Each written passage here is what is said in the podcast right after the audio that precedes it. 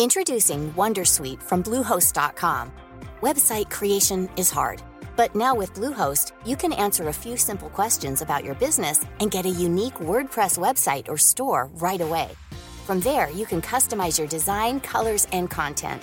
And Bluehost automatically helps you get found in search engines like Google and Bing.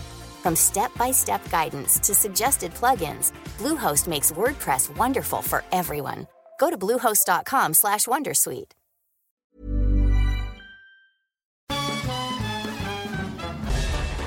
Farándula 021 es un podcast de cultura pop, donde analizaremos sin piedad series, películas, programas, música, moda, tendencias, libros, redes sociales y hasta figurosas e inventadas.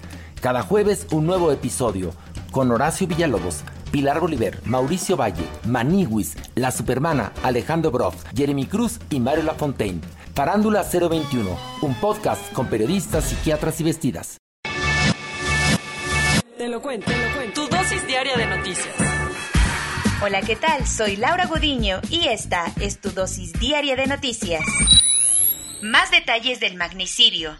La policía de Haití informó de más detenciones en torno al asesinato del presidente Moïse y al parecer uno de los sospechosos es ciudadano estadounidense. Las tensiones se elevaron a mil en Puerto Príncipe, un día después del asesinato del presidente Jovenel Moïse. Como te explicamos, la policía haitiana detuvo desde el miércoles a dos presuntos asesinos que fueron trasladados a una comisaría a la que llegó una turba de pobladores con la intención de lincharlos. Mientras tanto, las autoridades emprendieron un mega operativo por toda la ciudad para arrestar a más sospechosos. ¿Lo consiguieron? Así es, pues el gobierno de Haití reportó hasta ayer cuatro presuntos criminales muertos y otros seis detenidos. Uno de los arrestados sería un ciudadano estadounidense de ascendencia haitiana, según informaron las autoridades. Además, el juez de paz encargado del informe forense del presidente declaró ante el diario local que Jovenel Moïse fue asesinado por 12 impactos de bala, la mayoría de ellas de alto calibre, aunque también se encontraron balas de 9 milímetros en su cuerpo. En su reporte, el juez señaló que los atacantes también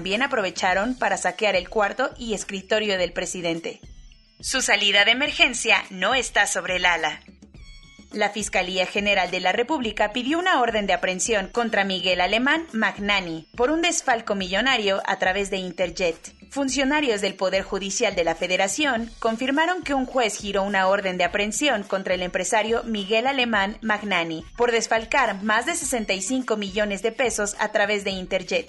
Todo nace de una denuncia presentada por la Secretaría de Hacienda que encontró que el BFF de Luis Miguel no realizó el pago correspondiente del impuesto sobre la renta en 2018, lo que motivó a la Fiscalía General de la República solicitar el recurso judicial. Alemán Magnani se desempeñó como presidente del Consejo de Administración de Interjet hasta diciembre del 2020, cuando salió por las deudas de la aerolínea que ya van en 3 mil millones de pesos, dejando a los aviones en tierra desde diciembre, un mes después del último vuelo comercial de la aerolínea, cerca de 5.000 empleados se fueron a huelga porque no les habían pagado su nómina. A pesar de que la situación ya está en chino para Miguel Alemán, las cosas se podrían complicar más porque se espera que Interpol emita su ficha roja de captura en los próximos días. Cuentos cortos.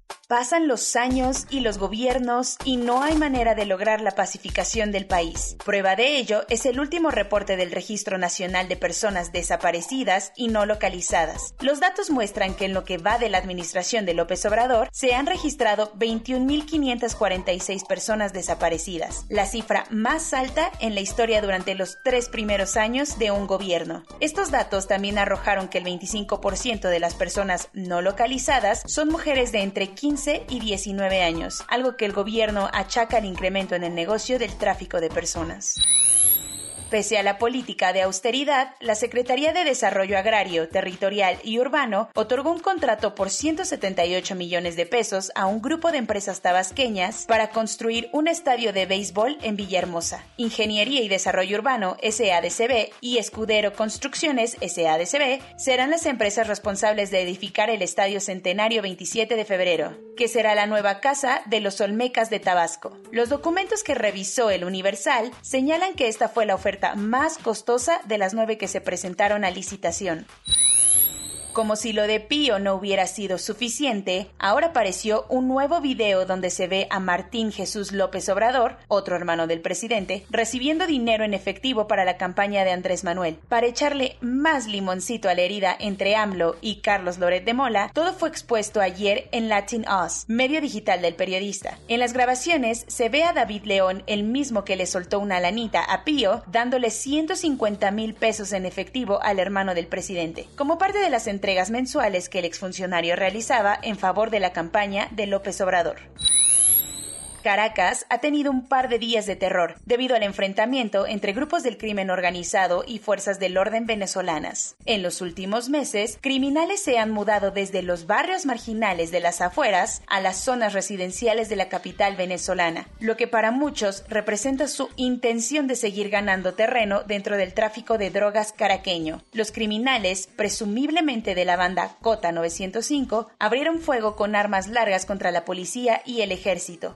Pesar del nivel de violencia, el gobierno de Maduro no informó de muertes, aunque organizaciones civiles aseguran tener otros datos.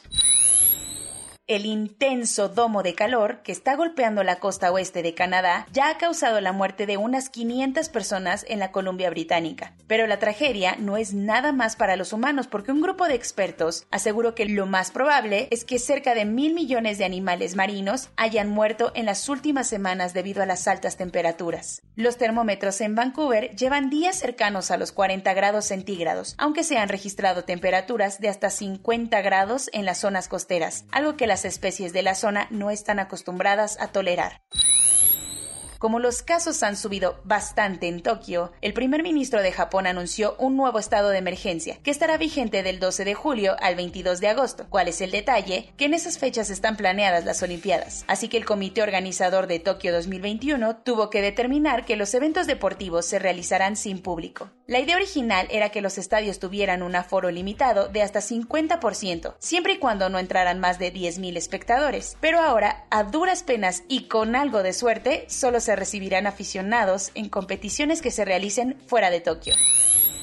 Corona News. En México, el número total de vacunas puestas es de 49.202.252. El número de personas vacunadas con esquema completo es de 20.355.222. Esto representa el 22.37% de la población mayor a los 18 años. El Instituto Politécnico Nacional informó que no habrá manera de que el próximo ciclo escolar regrese de forma completamente presencial. Y no creas que son los únicos, porque la secretaria Delfina Gómez dijo que la SEP no está contemplando que el próximo ciclo escolar sea presencial en todo el país. De 30 casos diarios registrados hace una semana, ahora NESA está enfrentando una tercera ola de contagios con más de 100 nuevos casos diarios. Más de 500 familias que perdieron a un ser querido a causa del virus demandaron al gobierno de Italia para que les otorguen una compensación económica. Excientia, una empresa de inteligencia artificial, recibió una donación de 1.5 millones de dólares de la Fundación Bill and Melinda Gates para desarrollar un tratamiento para el COVID-19. Por segunda ocasión, Corea del Norte rechazó un envío de vacunas que iba a donar el gobierno de Rusia. Javier Bettel, el primer ministro de Luxemburgo, fue dado de alta del hospital después de unos días internado por coronavirus. La Organización para la Cooperación y el Desarrollo Económico informó que 22 millones de empleos se perdieron durante la pandemia entre los países que conforman al club. Soy Laura Gudiño y esta fue tu dosis diaria de noticias.